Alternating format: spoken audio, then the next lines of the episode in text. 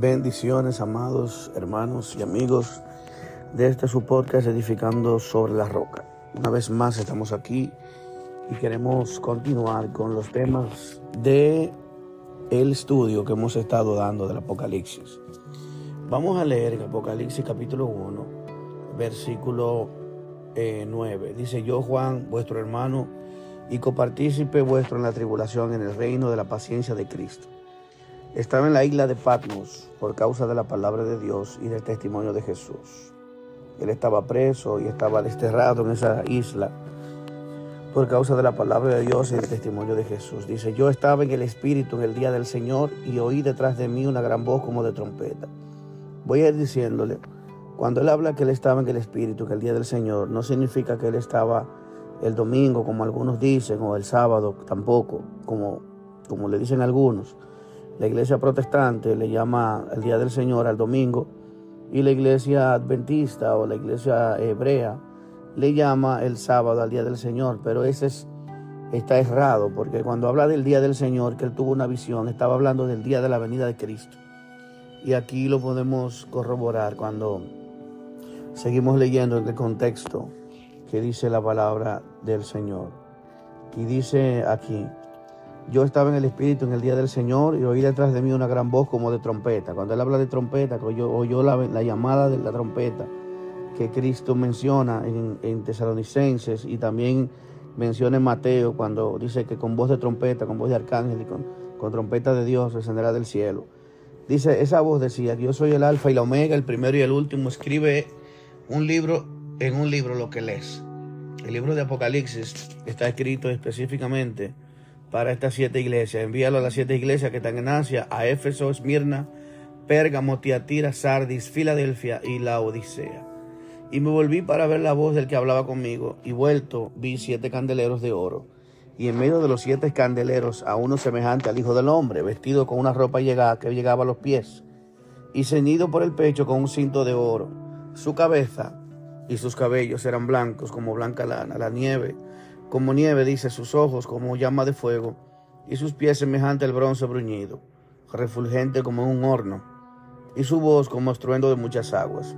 Tenía en su diestra siete estrellas, de su boca salía una espada aguda de dos filos, que representa la palabra, dice la palabra que corta, eh, que es una espada de doble filo, dice eh, la palabra de Dios, y su rostro era como el sol cuando resplandece en su fuerza.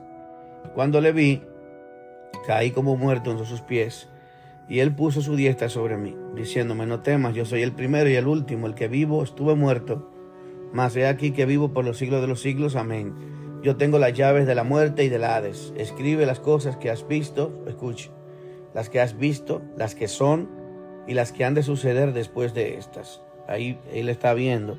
Y en esa cosa que él está viendo hay dos cosas, las que son en el momento y las que han de suceder. El misterio de las siete estrellas que has visto en mi diestra y de los siete candeleros de oro, las siete estrellas son los ángeles de las siete iglesias. Escuche, las siete estrellas son los ángeles de las siete iglesias, los pastores. Y los siete candeleros que has visto son las siete iglesias. Los siete candeleros son las siete iglesias para que no se olvide. Para que vayamos, sigamos leyendo el capítulo 2, Apocalipsis. Mensaje a las siete iglesias, el mensaje a la iglesia de Éfeso. Escribe al ángel de la iglesia de Éfeso, el que tiene las siete estrellas de su diestra, en su diestra, el que anda en medio de los siete candeleros de oro, dice esto, yo conozco tus obras y tu arduo trabajo y paciencia. Hermosas características que tiene. Dice, yo conozco tus obras y que trabajas duro, un trabajo arduo y que eres paciente y que no puedes soportar a los malos y has, y has probado a los que dicen ser apóstoles y no lo son y lo has hallado mentiroso y has sufrido y has tenido paciencia y has trabajado arduamente por amor de mi nombre y no has desmayado. Hermosas palabras. Pero tengo contra ti que has dejado tu primer amor. Recuerda por tanto de dónde has caído y arrepiéntete y haz las primeras obras, pues si no vendré a ti pronto, eh, vendré pronto a ti y quitaré tu candelero de su lugar, o sea, la iglesia, quitaré ese lugar, si no tuvieres arrepentido. El candelero sabe que es la iglesia, dice ahí. Entonces, pero tienes esto, o sea, que aborreces las obras de los nicolaitas. santo Dios. Las cuales yo también aborrezco. O sea, hay que entender claramente. Eh, esta iglesia no está mal. Esta iglesia, el Señor le está diciendo, eh, reavívate una vez, reconéctate con tu primer amor, vuelve a reconectarte. Pero él tiene, él habla sobre las características que tiene la iglesia de Éfeso, que son excepcionales, trabajadora, esforzada, es paciente, has, resistido, has soportado, has reconocido los falsos, lo has hallado mentiroso, o sea, son tantas características. Y quiero que vayamos porque hay muchos predicadores que hablan un sinnúmero de cosas fuera de contexto, como haciendo entender cosas que la Biblia no dice, pero vamos a seguir. Dice, pero tienes esto que aborreces. Escuche, las obras de los nicolaitas, las cuales yo también aborrezco. Otra más de las características de la iglesia de Éfeso.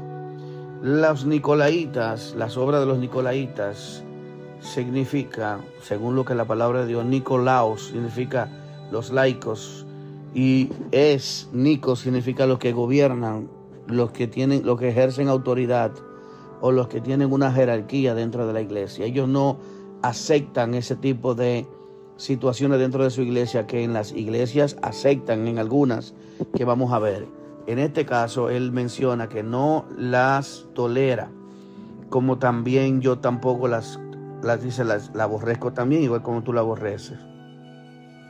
El que tiene oído, oiga lo que el Espíritu dice a las iglesias. Al que venciere le daré comer el árbol de la vida, el cual está en medio del paraíso de Dios. El árbol de la vida todavía está en medio del paraíso de Dios.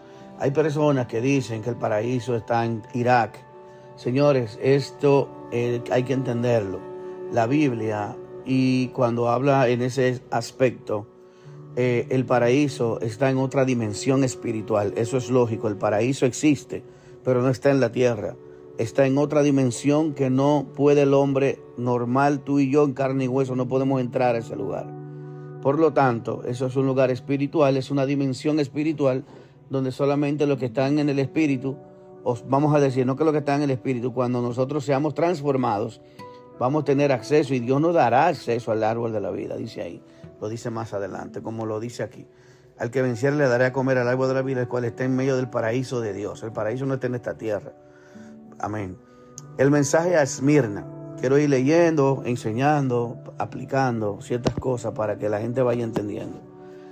A la iglesia de Esmirna ahora el versículo 8, y describe el ángel, al ángel de la iglesia en Esmirna, el primero y el postrero, el que estuvo muerto y vivió.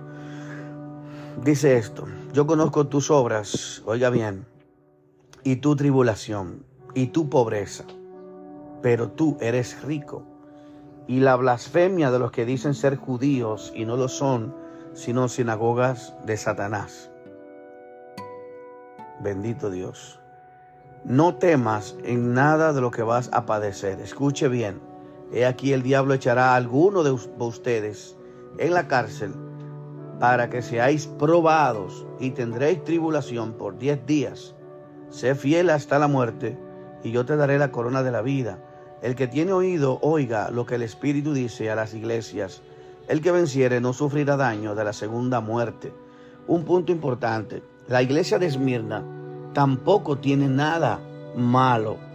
Porque muchas personas dicen, no, que la iglesia de Filadelfia es la única iglesia que no tiene nada malo. No, la iglesia de Esmirna tampoco tiene nada malo. Él no le, no reclama nada, él no le resalta nada malo a la iglesia de Esmirna.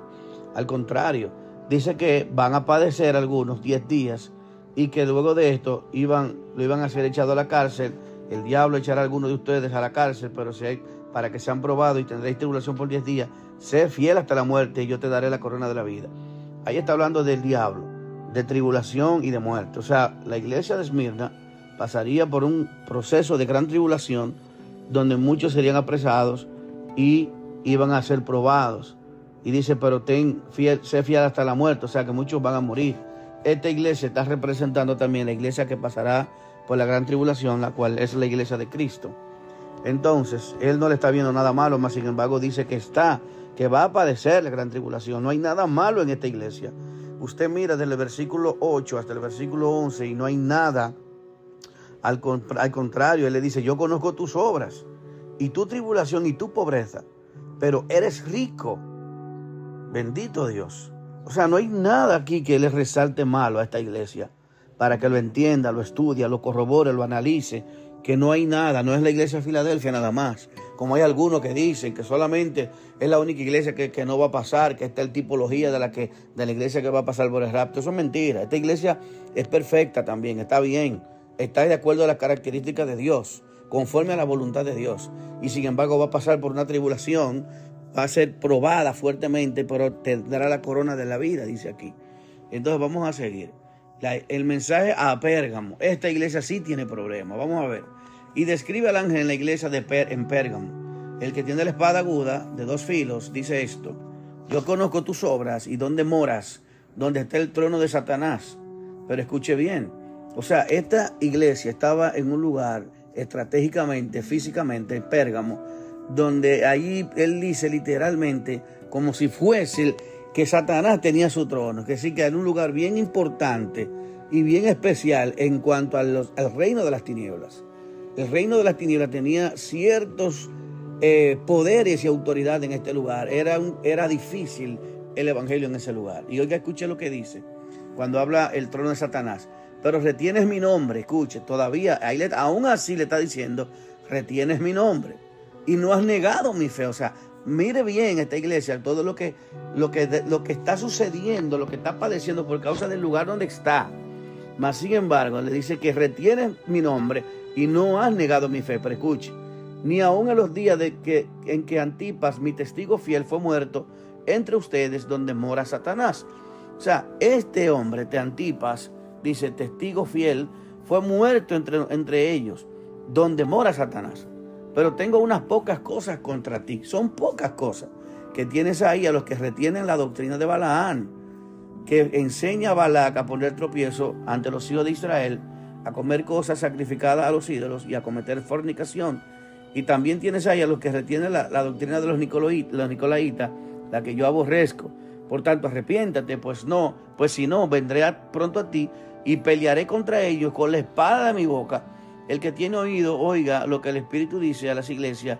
Al que venciere daré a comer del maná escondido y le daré una piedrecita blanca y una piedrecita, y en, una, y en la piedrecita escrito un nombre nuevo, el cual ninguno conoce sino aquel que lo recibe. Escuche bien, amados. Vamos a ir viendo esto. Según entendemos, vamos a ir texto por texto y viendo esto. El Señor aquí le llama, aquí, que dentro de la iglesia, o dentro de los que tienen ahí en ese lugar, hay personas que retienen la doctrina de Balaán. Balaán era un profeta que maldijo, que, que estaba cobrando para maldecir pero Dios no le permitió maldecir, pero este profeta le dio una estrategia a Balac, que era el, rey contrario, y, le, y le, le, dio estrategia para que sedujeran las mujeres de su pueblo, al pueblo de Israel, para que estos cometieran fornicación y cometieran eh, ese pecado, para que entonces, a través del pecado de estos, eh, Dios se diera la espalda al pueblo y así entonces a causa del pecado de Israel, entonces el pueblo pudiera perder la guerra, que eso fue lo que este le enseñó como estrategia.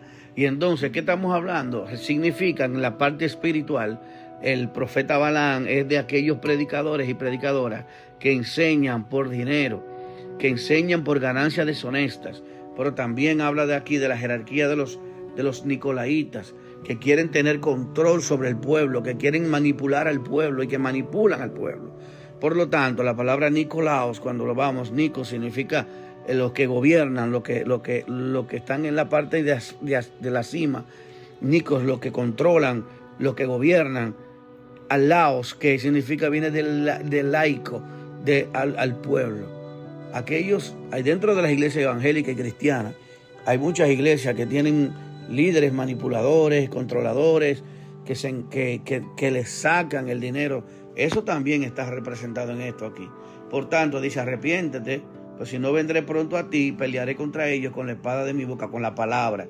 Pelearé con la palabra contra aquellos. Pero aquí no está hablando solamente de la iglesia que se va a perder.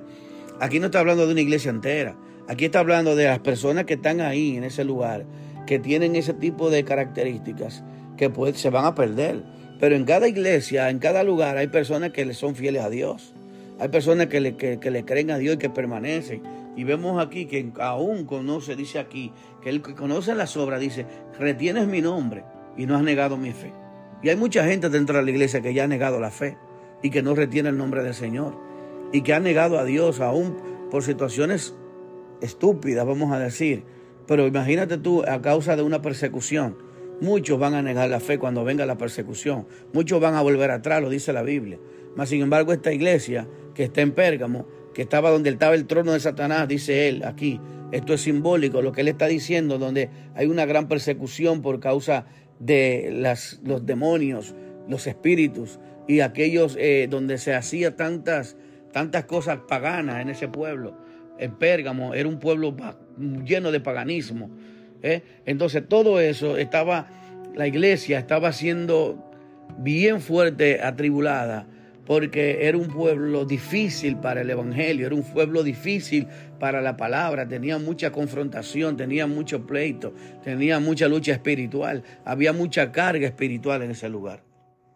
Seguimos con la siguiente iglesia, el mensaje a Tiatira, y describe y escribe al ángel de la iglesia en Tiatira, el Hijo de Dios, el que tiene ojos como llamas de fuego y pies semejantes a bronce bruñido, dice esto, yo conozco tus obras, escuche, y amor y fe y servicio y paciencia y que tus obras postreras son más que las primeras. Santo, diferente de Éfeso. Pero tengo una, una poca cosa contra ti, que toleras a esa mujer, Jezabel, que se dice profetiza, enseñe y seduzca a mis siervos a fornicar y a comer cosas sacrificadas a los ídolos. Y le he dado tiempo para que se arrepienta, pero no quiere arrepentirse de su fornicación. He aquí yo la arrojo en cama y en gran tribulación a los que con ella adulteran, si no se arrepienten de las obras de ella y a sus hijos heriré de muerte, y todas las iglesias sabrán que yo soy el que escudriña la mente y el corazón, y os daré cada uno según sus obras. Escuche, cada uno según sus obras, por eso no dice, yo conozco tus obras.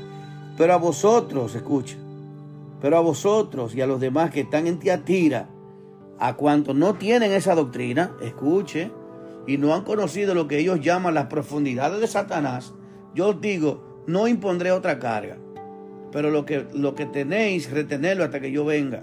Al que venciere y guardare mis obras hasta el fin, hasta el fin, yo le daré la autoridad sobre las naciones y él regirá con vara de hierro y serán quebradas como vaso de alfarero, como yo también la he recibido de mi Padre.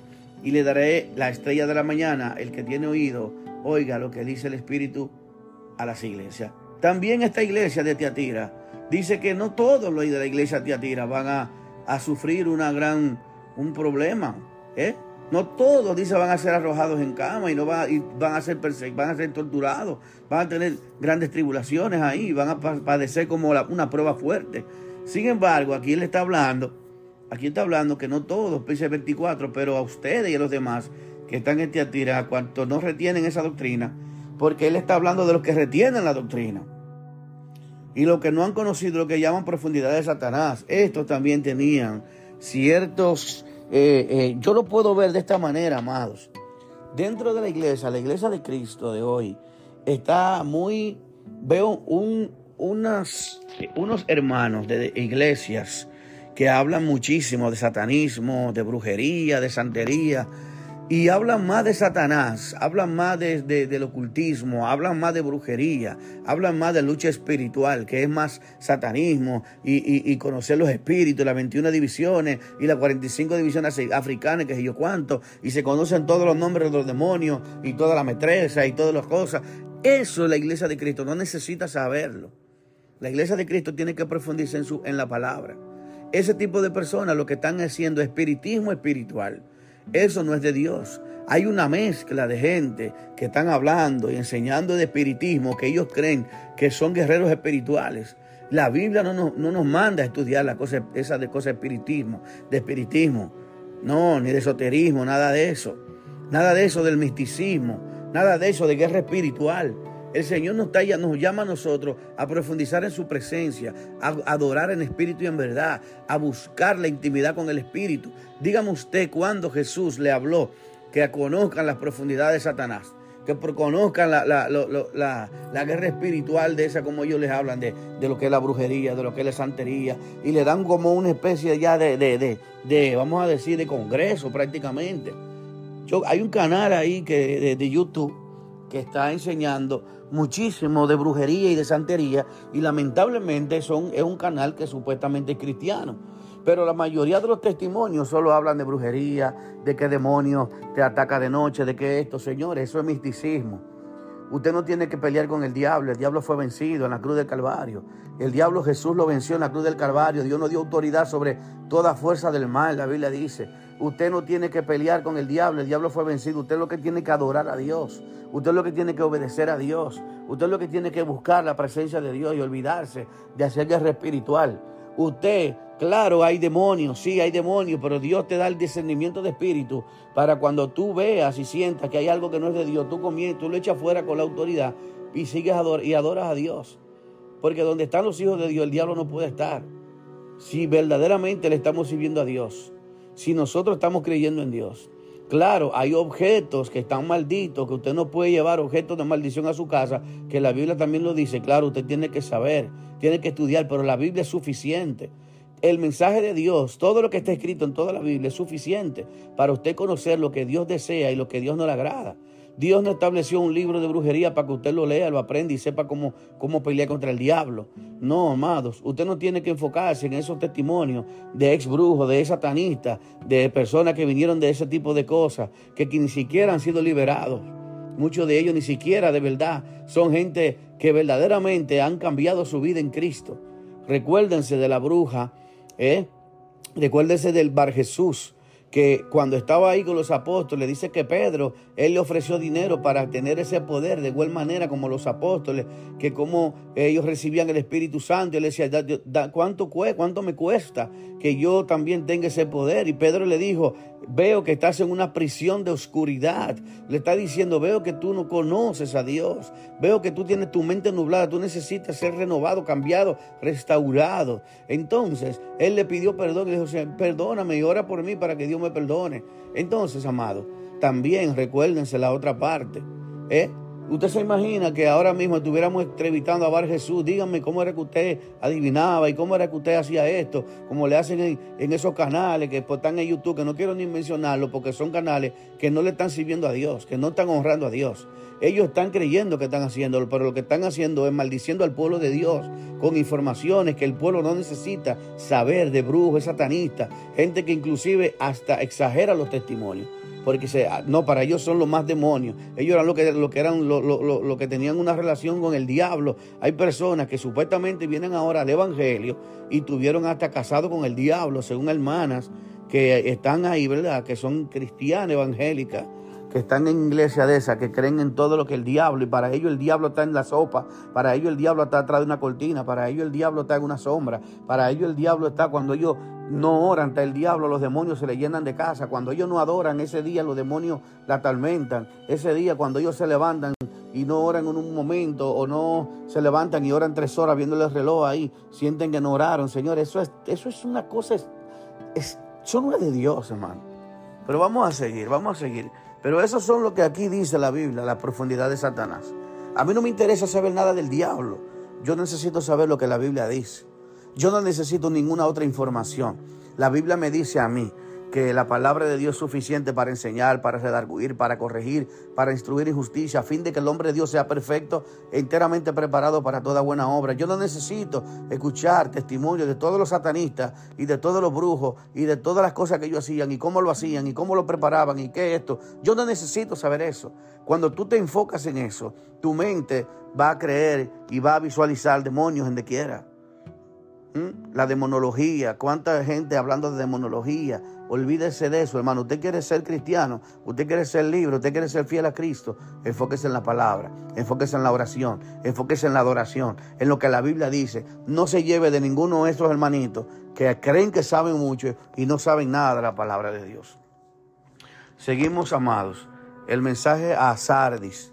Escribe al ángel de la iglesia en Sardis el que tiene los siete espíritus de Dios y las siete iglesias, dice esto. Yo conozco tus obras, que retienes el nombre. Oiga esto, esta iglesia sí tiene un problema. yo conozco tus obras, que tienes nombre de que vives y estás muerto. Esta iglesia sí, tiene un problema grave. Esta es la iglesia que a mí más me preocupa, porque es la iglesia que aparentemente está viva, es la que hace más alarde, es la que se hace más ruido, pero está muerta. Dice aquí, yo conozco tus obras, que tienes nombre de que vives y estás muerto. Hay gente que aparentemente usted lo cree que son libres y son que están atados. Hay gente que usted cree que están salvos y no, nunca han conocido a Dios. Eso es lo que está diciendo aquí. Sé vigilante y afirma las cosas, las otras cosas que están para morir. Escuche, afirma las otras cosas que están para morir, porque no he hallado tus obras perfectas delante de Dios. Acuérdate pues de lo que has recibido y oído y guárdalo y arrepiéntete. ¿Qué significa esto? Hay gente dentro de la iglesia que escucha la palabra, se sienta cada domingo, pero sale de ahí con las mismas cargas, se quita el traje de, mundano, la mentalidad mundana, la falta de fe, el orgullo, el egoísmo, la vanidad y todo lo demás lo pone en su casa, sale de la iglesia, se viste como cristiano, llega, canta, adora, cierra los ojos, llora, pasa adelante, le ministran, se caen, lo que sean, se van con su Biblia otra vez, vuelven a su casa y allá vuelven y cogen la preocupación, la duda, el chisme, la crítica, la murmuración, la carga, la falta de fe, la creja. Señores, eso no es cristianismo. Aquí está diciendo, hay gente que tienen ahí, lo está diciendo aquí, escuche hermano, hay parte de la iglesia, cuando él habla de las siete iglesias, las siete iglesias está simbolizando la iglesia de Cristo en general en el mundo entero. Y las características buenas que tienen ahí, usted y yo las podemos tener, pero también puede que nos sirva el sombrero de las características malas. Si a nosotros nos sirven las características malas, pues en este momento debemos de entender que Dios conoce nuestras obras y que tenemos que orar al Señor para que nos cambie. Tengo yo doble ánimo, soy una persona inconstante, tengo problemas con el chisme, con la lengua, con la murmuración, con el, con el, con el descrédito de los demás. Soy una persona envidiosa que me molesta cuando el otro hermano crece, cuando se desarrolla, cuando Dios lo está usando, cuando Dios lo bendice. ¿eh? toda esa característica usted y yo nos revisamos en la presencia de Dios. Vaya a la presencia de Dios, ore al Señor y dile al Señor, muéstrame, muéstrame cuáles son las obras mías. Muéstrame, Dios te va a hablar, estas son tus obras. Yo conozco tus obras, dice, sé vigilante y afirma las cosas que están por morir, para morir.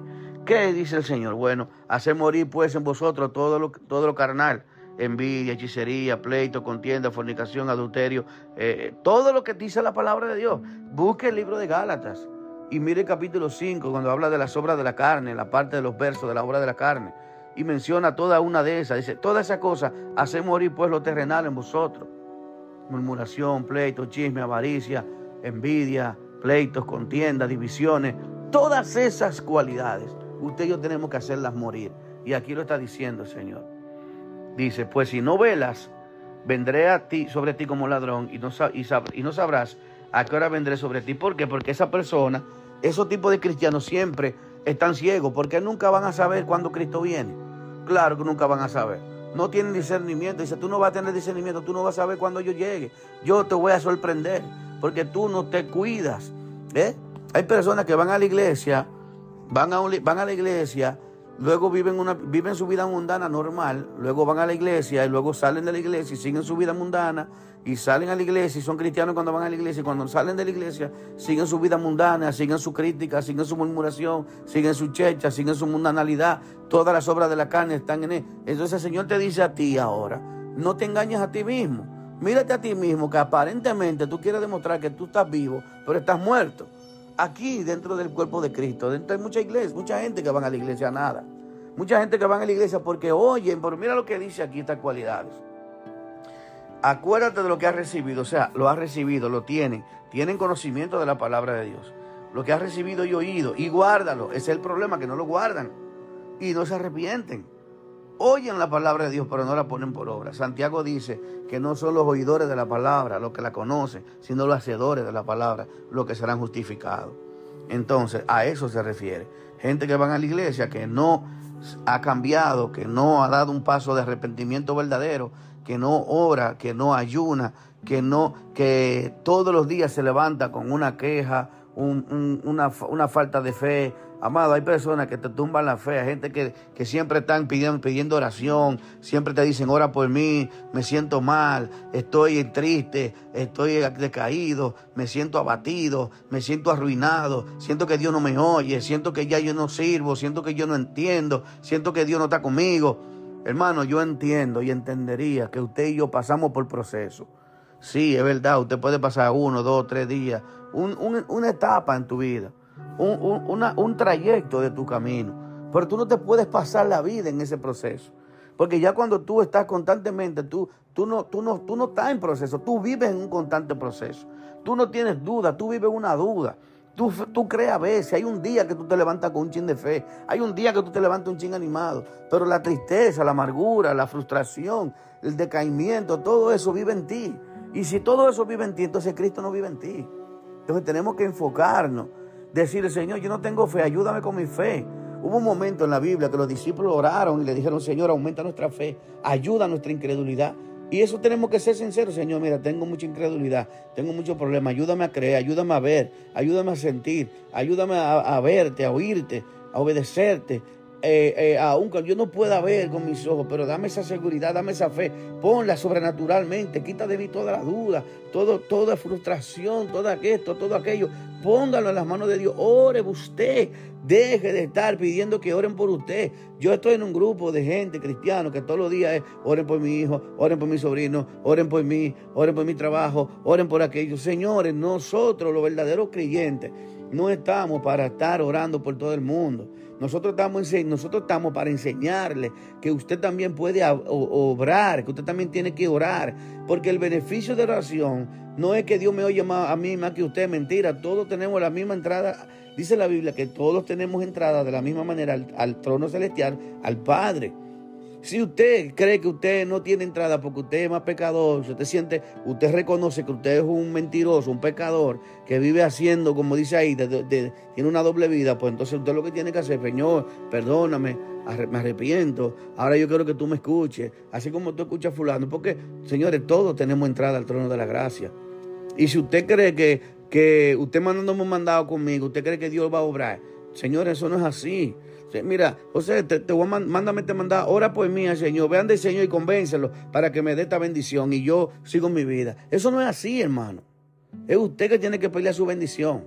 Los pastores, los maestros, tenemos que enseñar que en la iglesia no tenemos que venir para solamente para que nos oren por nosotros, para que nos den las cosas. Hay que enseñarle a, obtenerla.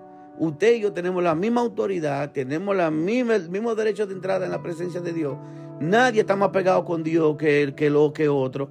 Dice la Biblia que Dios no tiene ascensión de persona con nadie. Eso es mentira, que no, que el pastor está más pegado que yo, que a Dios lo oye. Mentira, Dios oye al pastor, oye a usted también. Si el pastor le enseña eso, el pastor es un mentiroso. Porque el pastor es un manipulador, lo que quiere que usted viva dependiendo de él. Y si usted cree que eh, y el pastor, si no se lo enseña, entonces también es un, aparte de eso, es un ignorante. Porque el pastor tiene que, verdadero creyente, verdadero cristiano, verdadero pastor y siervo, tiene que decirle, no hermano, la misma autoridad que yo tengo para orar por, por, esto, por aquello, la tienes tú. Dios te va a escuchar igual que a mí. ¿Eh? Hay muchas hermanitas antes que me decían, ay pastor, yo me mudé para que usted ore, para que unja la casa. Usted también puede orar. Usted también puede ser, decir, Señor Padre, mira, te dedico esta casa, te pido, Señor, si hay algo malo delante de que no te agrade en esta casa, te pido que tú la, que tú le eches fuera. Señor, mira cada uno de espacio de esta casa, te lo dedicamos a ti. Echa fuera todo lo que no te agrada. Si aquí hubieron gente que en algún momento hicieron algo que no te agrada, te pedimos perdón y queremos que tú limpies y eches fuera todo lo que no te agrada de esta casa, Señor. Cualquier pacto, cualquier idolatría, hechicería que hubiese aquí o cualquier invocación a los demonios, cancelamos y echamos fuera todo espíritu que no te, que no, que, que habita en este lugar. Queremos que seas tú quien limpie, que gobierne, que dirija y que te enseñore de este lugar. Y mientras nosotros estemos aquí, Padre, santificamos y honramos este lugar para la gloria de tu nombre. Y ya, hermano. Nosotros estamos para enseñar, no para, venga, sí, porque me invitaron a orar a la casa de la hermana y la hermana, la hermana tiene que, se siente que yo oro y que tengo superpoderes y que yo puedo ungir su casa y que ya su casa es santificada, pero ella hace lo que le dé la gana en su casa. Hermana, yo puedo orar, cualquiera puede orar, pero si usted en su casa lleva objetos que a Dios no le agradan, hace cosas que a Dios no le agradan, por más que yo haya orado, por más que yo haya dedicado su casa, eso no va a mantenerse limpio, porque usted puede limpiar una casa en un momento. Pero si al ratito usted agarra y hace un reguero y deja caer aceite en el piso y deja caer pintura y deja caer aquello, eso está limpio, no, usted vuelve ensució. Entonces usted está encargada no solamente de limpiarlo, sino de mantenerla limpia, la casa, así como su mente, su corazón y su vida. No porque usted vaya y el pastor ore por usted, ya usted es un hombre santo ni santificado. Los demonios no se le van a ir a usted. Usted es verdad, pueden salir, pero si usted al salir de ahí sigue haciendo lo que usted está haciendo, entonces los demonios van a volver a entrar. Su vida va a ser lo mismo, la carne va a volver a actuar. ¿eh? Entonces, eso es lo que pasa, amado. Hay que enseñar las cosas como son. Dejemos eso de hacer, de, vamos a enseñar la verdad como está, escrita y clara. ¿eh? Usted y yo, el verdadero líder, el verdadero maestro y pastor, está, está llamado a mostrarle y enseñarle a que cada uno de ustedes tienen acceso a la misma presencia de Dios y al conocimiento de Dios. Y tenemos que enseñarle cómo pescar y no darle el pescado. Seguimos. La iglesia, mensaje de la iglesia de Filadelfia. Escribe al ángel de la iglesia en Filadelfia. Bendito Dios. Escuche, perdón, vamos a seguir la, iglesia que teníamos atrás del Sardis. Dice, eh, la, última parte, dice, pero tienes unas pocas personas en Sardis que no han manchado sus vestiduras y que andarán conmigo en vestiduras blancas porque son dignas. Escuche, amado, mire bien, mire bien esto, mire bien. Dice, escuche para que usted vea que hay muchos predicadores por ahí, mentirosos, que no estudian la Biblia que dicen que la iglesia de Filadelfia es la única iglesia que estaba bien delante de Dios y que todas las iglesias estaban apartadas, condenadas y, tenían malas, cosas malas. Mentira. Miren que en Sardi también hay gente que estaban santa, pura y que le servían a Dios de corazón. Como en todas las iglesias, como en todas las congregaciones. Hay gente que le sirve a Dios y hay otros que no. Hay gente que Dios tiene un pueblo en todo lugar, hay pueblo de Dios. Dios tiene siete mil rodillas, dice, que no han doblado sus rodillas, le dijo a, a, Elías. ¿Usted cree que esa palabra era para las personas de ese tiempo? No. Cuando Jesús, cuando Dios le está diciendo que Él se había reservado siete mil rodillas en Israel, que no, que no habían doblado sus rodillas ante Baal, no, no eran siete mil de esa gente que estaban en ese tiempo, era de este, era una profecía sobre la iglesia.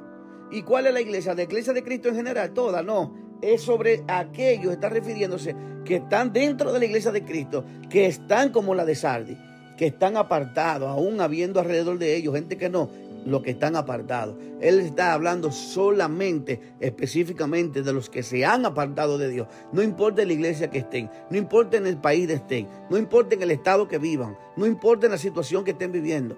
Los que están fieles a Dios, donde quiera que usted les, esté, como quiera que usted esté viviendo, siéndole fiel a Dios, no importa el lugar, la ubicación donde usted esté, escuche bien, no importa la congregación, no importa los, eh, vamos a decir, la denominación que usted, que usted sea. Hay gente de muchas denominaciones que están bien y otras que están mal. No importa eso, eso es el mensaje de Dios. Y cuando él hablaba de las siete mil rodillas que no se habían doblado ante Baal, él estaba hablando un mensaje profético, que estaba hablando de la iglesia de Cristo y no está hablando algo literal como muchas personas creen. En ese tiempo no habían siete mil, ni era, ah, ¿por qué, no, no pudieron haber seis, mil y pico? O siete mil uno, o siete mil quince, o siete mil veinte. Eso es un lenguaje figurado, espiritual, amado. Entonces, seguimos aquí. Dice, pero tienes unas pocas personas en Sardis que no han manchado su vestidura y andarán conmigo en vestiduras blancas porque son dignas. Es el versículo 4. Verso 5 dice, el que venciere será vestido de vestiduras blancas, y no borraré su nombre del libro de la vida, y confesaré su nombre delante de mi Padre y delante de los ángeles. El que tiene oído, oiga lo que el Espíritu dice a las iglesias. Es decir, que también dice que aquí no borraré su libro de la vida, como algunos que creen que no pueden ser borrados. El Señor dice aquí, claro, que no lo borrará de ellos. ¿Por qué? Porque si Él dice que no lo borrará, es porque lo puede borrar en su soberanía y de acuerdo a lo que usted cómo usted está actuando, cómo usted está viviendo. Cuídese como usted y yo estamos viviendo. Si estamos actuando bien delante de Dios, pues nuestro nombre estará escrito en el libro de la vida. Apocalipsis 20:15 dice que el que no se halló escrito en el libro de la vida será echado al lago de fuego. Ahí está hablando claro la Biblia. Entonces, mensaje a la iglesia de Filadelfia, ahora sí. Vamos a esta. Escribe al ángel en la iglesia de Filadelfia. Esto dice el santo, el verdadero, el que tiene la llave de David, el que abre y ninguno cierra, y cierra y ninguno abre. Yo conozco tus obras, he aquí que he puesto delante de ti una puerta abierta, la cual nadie puede cerrar, porque aún, tienes poca fuerza, fuerza, has guardado mi palabra y no has negado mi fe. Pero esa no es la mejor iglesia. He aquí, yo, yo entrego en la, en la sinagoga de Satanás a lo que dicen ser judíos y no lo son, sino que mienten. Y aquí yo haré que vengan y se postren a tus pies y reconozcan que yo te he amado. Por cuanto has guardado la palabra de mi paciencia, yo también te guardaré de la hora de prueba que ha de venir sobre el mundo entero para probar a los que moran en la tierra. He aquí yo vengo, yo vengo pronto, retén lo que tienes para que ninguno tome tu corona. Al que venciere yo le haré columna en el templo de mi Dios y nunca más saldré de allí. Escribiré en él el nombre de mi Dios y el nombre de la ciudad de mi Dios, la nueva Jerusalén, la cual desciende del cielo de mi Dios y mi nombre nuevo. El que tiene oído, oiga lo que el Espíritu dice a la iglesia. Ahora la iglesia de a la Odisea. Escribe al ángel de la iglesia en la Odisea. He aquí el amén, el testigo fiel y verdadero.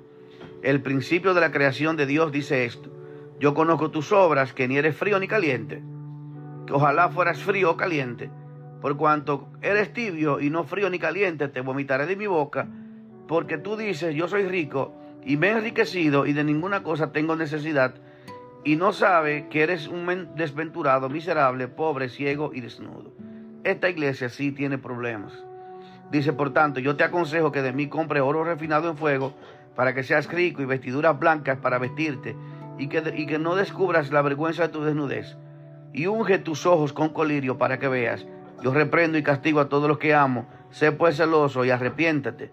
Y aquí yo estoy a la puerta y llamo, y si alguno oye mi voz y abre la puerta, entraré en él y cenaré con él y él conmigo. Al que venciere le daré que se siente conmigo en mi trono, así como yo he vencido y me he sentado con mi Padre en su trono. El que tiene oído, oiga lo que el Espíritu dice a las iglesias. Esta iglesia sí tiene problemas, porque dice que no es fría ni caliente, es tibia. Y dice tú que dices que eres rico y que te has enriquecido y que no tienes necesidad. Y no sabes, dice que eres un desventurado, miserable, pobre, ciego y desnudo. Entonces, ¿qué está diciendo? Que al igual que la otra iglesia anterior, que decía tú que tienes nombre de que vive y estás muerto, está refiriéndose a personas también que no están ni en una posición firme con Dios, pero tampoco están en una posición en el mundo, sino que tienen un pie en el, en el Señor y un pie en la carne, un pie en el Espíritu y un pie en la carne. Un día dudan, un día, un día creen. Tienen, son de doble ánimo, están en, en, en inconstante. Entonces aquí están los siete, el mensaje a las siete iglesias, que termina en el capítulo 3 de Apocalipsis. Así que vamos a seguir luego más adelante en el próximo tema con la adoración celestial y de lo que significa eh, eh, estas, esto capítulo por capítulo los temas del libro de Apocalipsis. Así que sigamos adelante y escuchemos bien, preste atención, escuche y repase cada uno de los textos y corrobore cada una de la información que se le está dando. La, la palabra de Dios es vida y ella se enseña a sí misma. Nadie tiene autoridad absoluta y nadie tiene la verdad absoluta. Es la Biblia la que dice la, verdad. Corrobore todo lo que se le enseña. No importa quién sea y dónde usted esté, corrobórelo todo. Y que sea la palabra la que nos guíe hacia la verdad. Dios le bendiga y Dios le guarde. Seguimos edificando sobre la roca. Bendiciones.